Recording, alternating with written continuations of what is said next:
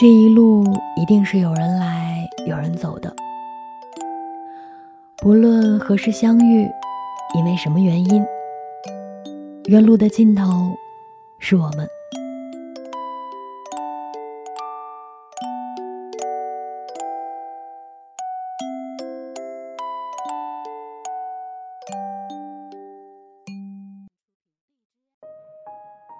嗨，你好吗？我是石榴，在北京阴雨的天气里问候你。此时正在收听节目的你在哪儿？天气还好吗？好久不见，会不会有那么一点点、一点点的想念呢？微博收到了这样的评论：石榴啊。很久都不知道北京的天气是什么样子了。我假装看不懂的样子。北京的天气最近还好，只是经常会下雨，虽然很大，但是还算比较凉爽。今天的节目中跟大家分享到的故事名字叫做《对》。我也很喜欢你。作者十一，我认识的十一是一个活泼开朗的姑娘，是一个喜欢走到哪儿看到美丽的事物都会拍照记录的姑娘，是一个为了梦想一直努力奋斗的姑娘。希望你也会和我一样喜欢她的文字，喜欢她写的故事。一起来听今天的节目。对，我也很喜欢你。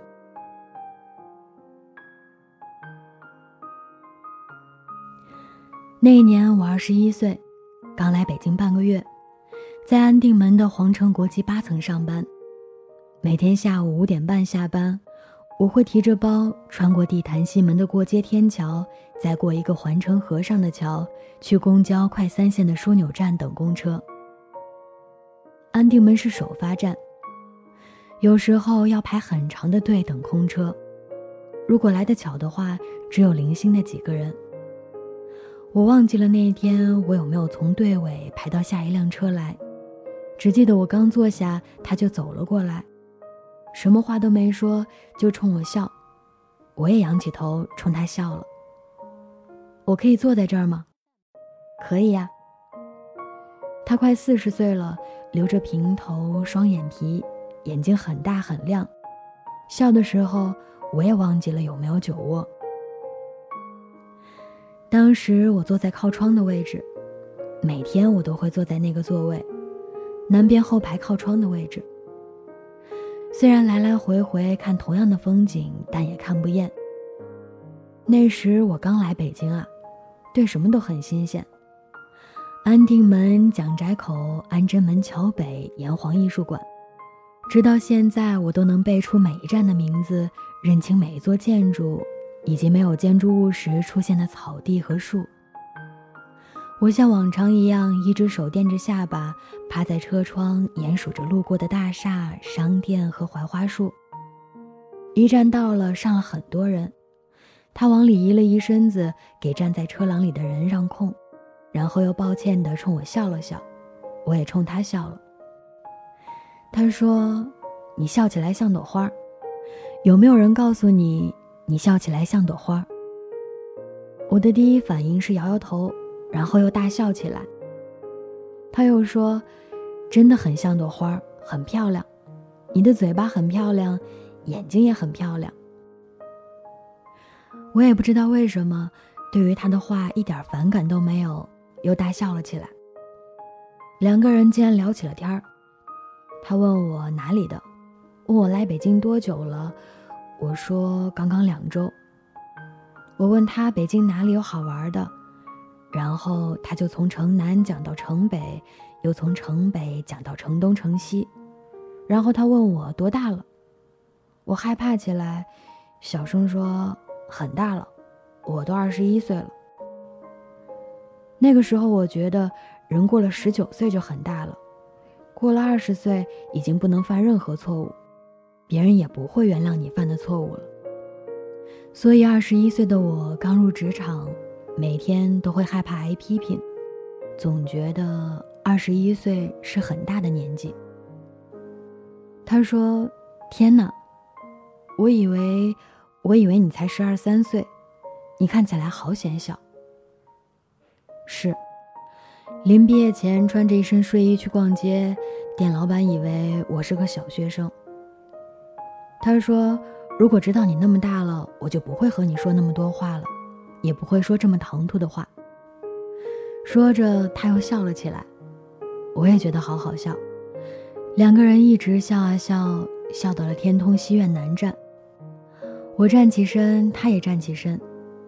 那一站特别特别挤，别说上车了。就是下车，如果不拼了命往外走，根本下不来。我拼命挤出来的时候，发现他也下了车，然后两个人又开始笑，哈哈哈哈哈哈，都不知道有什么开心的事情。还没走到天桥，帆布鞋的鞋带开了，我弯下身把包放在地上系鞋带儿他说：“穿帆布鞋真好看。”那时候我二十一岁，每天穿深蓝色的破帆布鞋、牛仔裤和蓝色的方格子衫，留着超级短的头发。你看过《奋斗》吗？剪头发的时候，我指着长长的头发说：“剪夏琳的发型，超短的那种。”我都不敢去想那个时候的自己。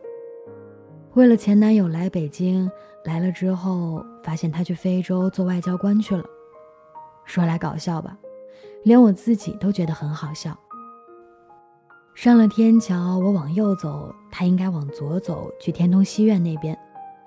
可是他又跟着我过来了，问我有没有吃饭，我说没有。他说要不要请我吃个饭，我笑着说不用了。我忘了最后又说了什么。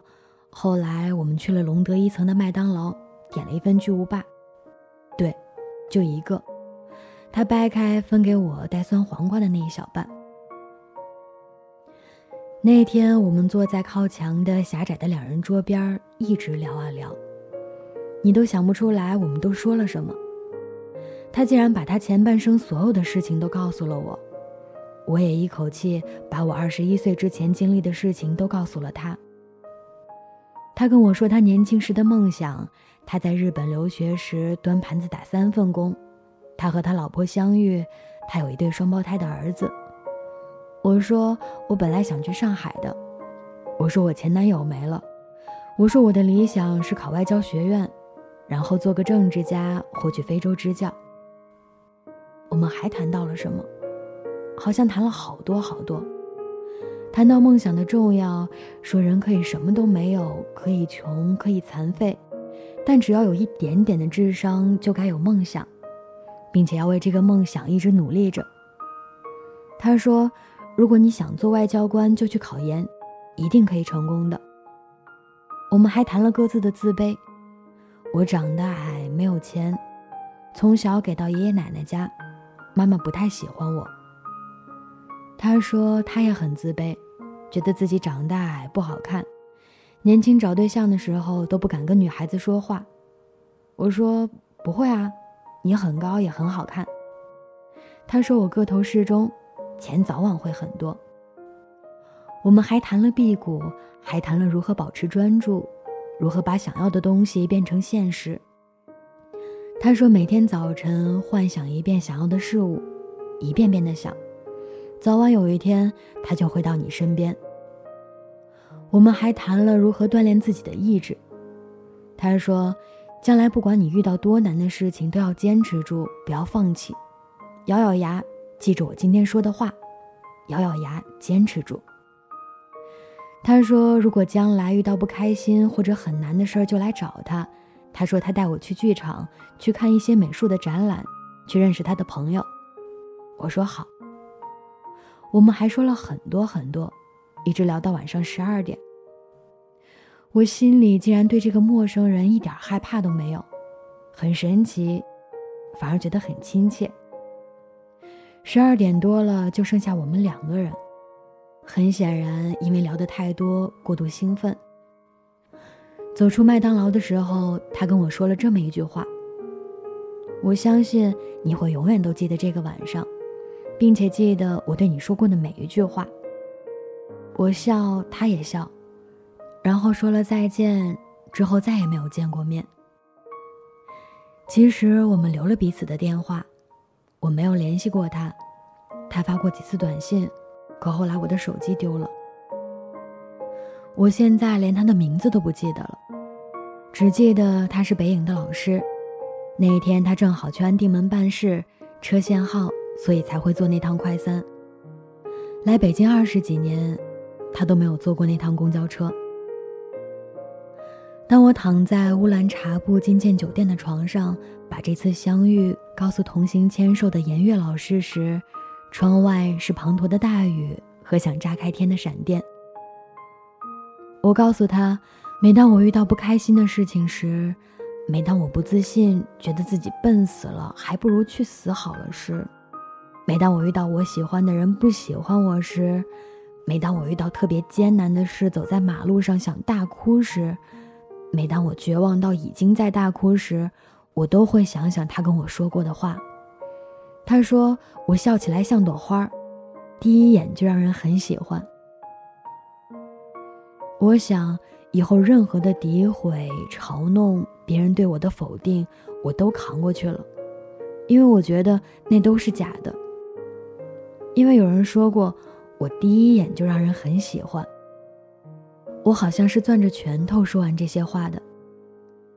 颜悦老师挺直了身子说：“对，是这样的，你做的对，我也很喜欢你。”那一刻，我觉得幸福极了。原来幸福就是心里满满的感觉。未来的道路肯定还会有很多时刻想要放声大哭，有很多时刻想要放弃自我，会感到不安、恐惧、绝望，没有任何希望。但我会走过去的。这也是为什么我会经常说一些赞美的话，因为一句相信的话，真的可以拯救一颗心，可以等来奇迹。以及转机。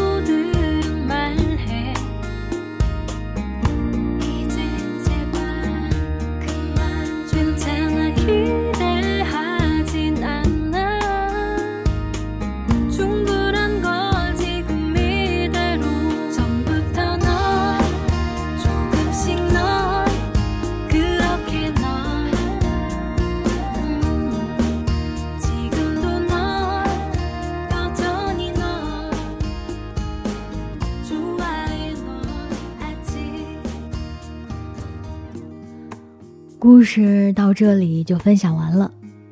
此时正在收听节目的你，有什么想说的呢？有没有一句赞美，也一直鼓励着你往前走呢？